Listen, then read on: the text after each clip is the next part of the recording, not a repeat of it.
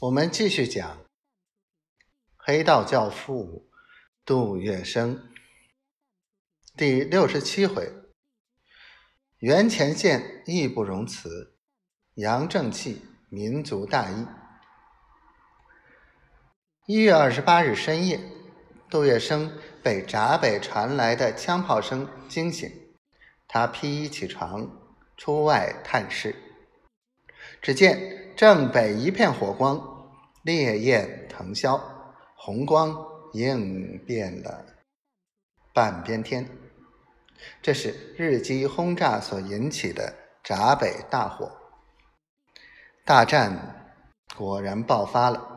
他痛痛恨日本人外交言和而又进行军事进攻的欺诈伎俩，同时，他更担心闸北战区。那些惨遭屠戮、家破人亡的同胞，他忧急交病，喃喃自语的反复说道：“那边的人怎么办呢？怎么办呢？想想他们现在多么的着急。”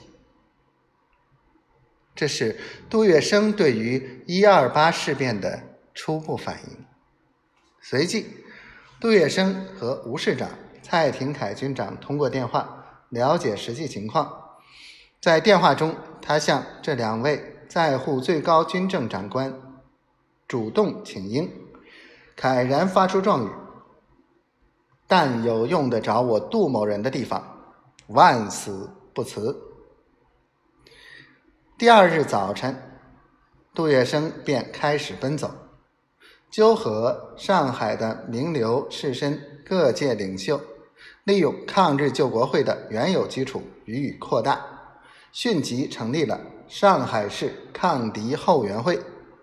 他推举了上海申报主任、著名企业家史量才为会长，表示这一民间团体的地位超然，不属于任何派系，而是上海全体老百姓的组合。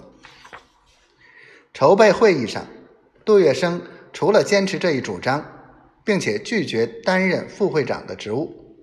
他说：“不论办任何事，我负责跑在前面。